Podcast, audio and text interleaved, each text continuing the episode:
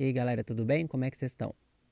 Bom, eu, eu queria discutir hoje um pouco sobre os conflitos que acontecem no Oriente Médio na África, uh, mas não do ponto de vista da, da origem dos conflitos, quem que são os, os personagens, os players envolvidos é, em todas essas questões, mas eu queria discutir como o, o que acontece para que a África e Oriente Médio hoje seja uma das regiões mais conflituosas que nós temos no mundo. Qual que é o, é o mindset por trás disso, né? Por que, que a gente vê tantos conflitos nessa, nessas regiões, mas nós não vemos conflitos uh, desse porte no Brasil ou, ou, na Europa e por aí vai. Bom, uh, antes de mais nada, sempre, eu, sempre em aulas de geopolítica eu, eu toco nesse assunto, né? É, Para a gente compreender boa parte dos conflitos que nós temos na, na, no nosso planeta hoje e que já tivemos no passado também, precisa ser muito claro a ideia do que é uma nação e muito clara a ideia do que é um Estado, porque muitos conflitos estão relacionados ao conflito entre esses dois termos. Bom, nação é um conjunto de pessoas com hábitos, com traços uh, culturais, com uma história, com um idioma, uma religião em comum é, nem tudo precisa ser em comum, mas ela, a, a, nação ela se sente como pertencente, né? São pessoas que se sentem pertencentes ao mesmo povo.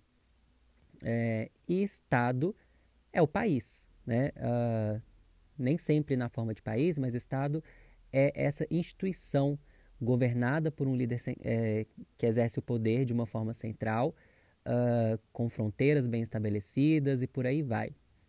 Uh, Acontece que nem sempre o Estado, que é esse aparato, né, que hoje nós chamamos principalmente de país, condiz com a nação, ou seja, condiz com o povo. É, isso no Brasil acontece de uma forma mais harmônica. De uma forma geral, quem mora no estado chamado Brasil se sente brasileiro, com algumas exceções. Né? Nós temos uh, nós temos nações que não se, se sentem parte desse projeto que nós chamamos de, de Brasil. Né? Nós temos, uh, acho que o, o, principal exemplo seria algumas tribos indígenas que ainda lutam pelo reconhecimento uh, das suas tradições, das suas origens, que não dizem respeito a esse Estado Brasil que foi criado uh, posteriormente à chegada de seus antepassados aqui nesse, nesse território. É, mas isso tem uma escala muito menor do que o que acontece em outros países mundo afora como é o caso uh, quando a gente pensa. É, um exemplo, a gente pensa no Irã, né? que nós temos um estado chamado Irã, isso é um país, né? o estado, mas dentro do Irã nós temos mais de uma nação. Nós temos, por exemplo, os persas, que são a maioria dentro do Irã. Os persas são quem coordenam toda a política e o status quo do Irã. É, mas nós temos uma nação minoritária lá dentro que são os curdos. E por acaso os curdos também estão em outros estados como Turquia, Armênia, Iraque, Síria, né? Uh, os curdos têm, se sentem parte de um povo com hábitos, com idioma, com traços históricos em comum, que não é o mesmo dos persas. Contudo, os curdos, é, ou seja, curdos e persas são nações diferentes mas eles estão no mesmo estado, que é o Irã. Né? Então, é, é, isso não é tão forte no Brasil, isso não é tão claro no Brasil, mas em vários países da África e do Oriente Médio isso acontece. Né? E muito disso está ligado à hegemonia europeia sobre o mundo.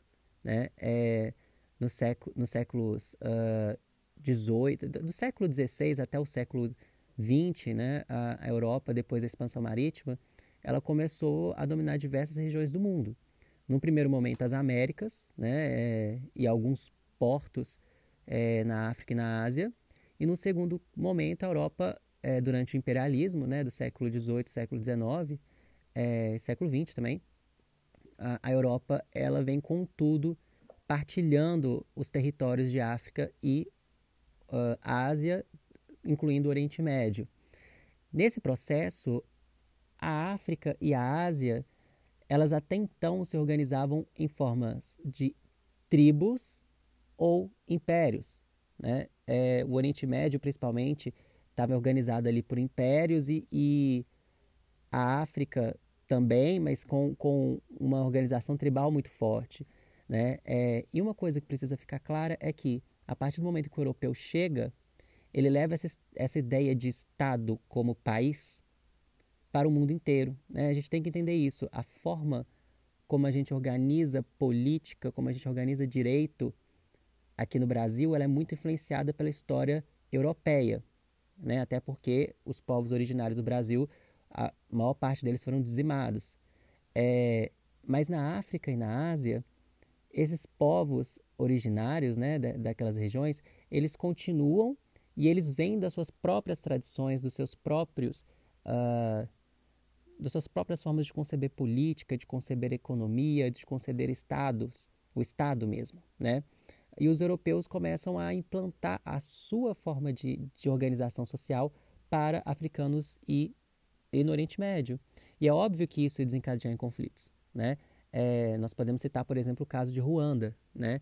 Ruanda é um país criado uh, pelos belgas, né, digamos assim, uma, uma, divisão territorial que foi criada na partilha da África, né, no primeiro momento pertencia à Alemanha, depois passou para os belgas, é, que não era a organização original daquela região. Né?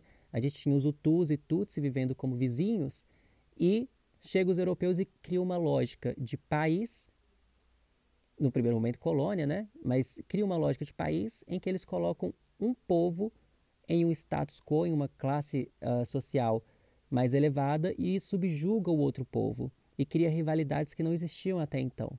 Né? Então, quando a gente olha o caso do, de Ruanda, quando a gente olha o caso de Israel e Palestina, quando a gente olha uh, o conflito na Somália, a gente vê muitos traços desses conflitos como marcas dos europeus chegando e criando uma lógica de organização que não existia ali até então.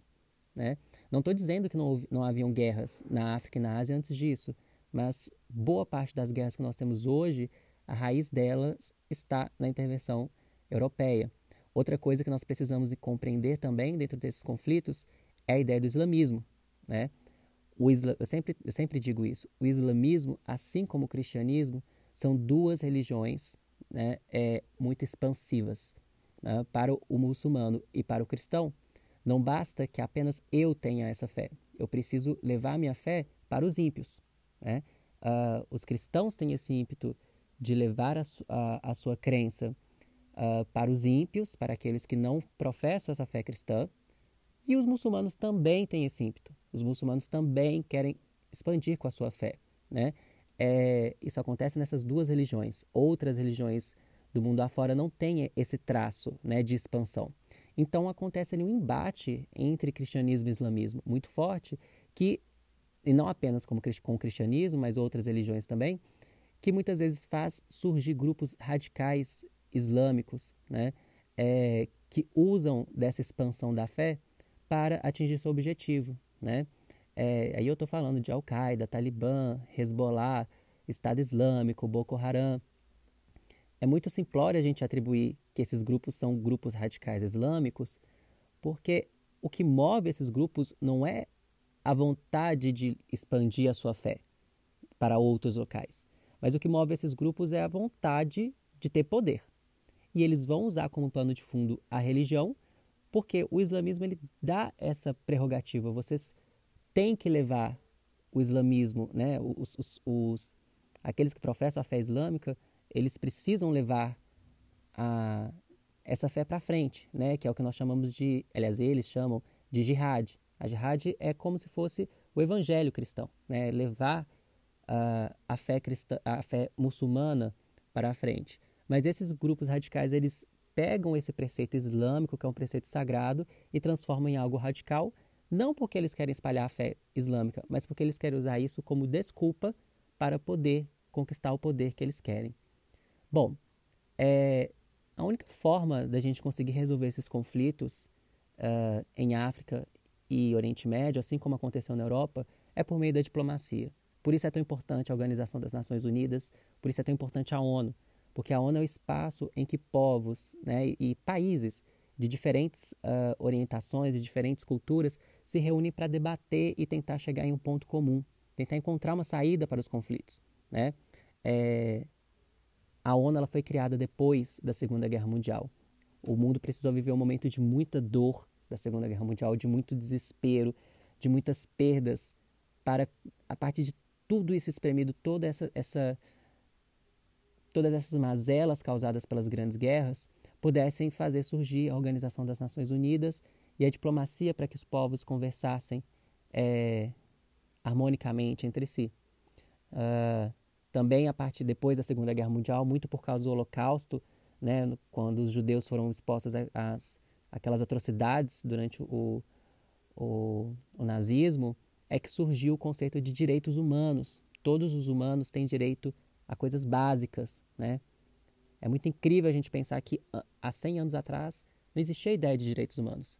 E por causa da Segunda Guerra Mundial, esses, essas ideias passam a surgir uh, com, como direitos básicos que todo ser humano no mundo tem. É, isso me faz pensar se o que nós estamos vivendo hoje, né? É, hoje eu, eu, estou gravando esse podcast, uh, eu estou em abril de 2020, eu estou em confinamento por causa da pandemia da Covid-19. Uh, ah, todo esse momento da Covid-19 em que o, mundo está vivendo uma pandemia, né? Nós estamos uh, isolados em nossas casas, nós estamos vivendo uh, uma situação de, de, de, de, dor por causa das, das perdas que já estão acontecendo. Né? Às vezes a gente não perdeu uma pessoa próxima, mas por empatia a gente vê é, a situação que está países que são os, países mais afetados e o, o, próprio Brasil mesmo que já está começando a ter uh, casos de mortes por causa dessa dessa nova doença uh, o que vai ser do mundo depois que a gente sair dessa pandemia né será que a gente conseguiu criar a ideia de diplomacia da ONU, direitos humanos depois da Segunda Guerra Mundial? Será que a gente também vai ser capaz, depois dessa pandemia, de criar novos norteadores para a gente alcançar uma harmonia maior entre os povos, entre as nações? E quem sabe assim a África e o Oriente Médio encontrarem uh, um pouco mais de, de, de paz né, em meio a tantos conflitos. É isso, galera. Um abraço. Dicas, comentários, vocês podem me procurar sempre nas redes sociais. Um abraço.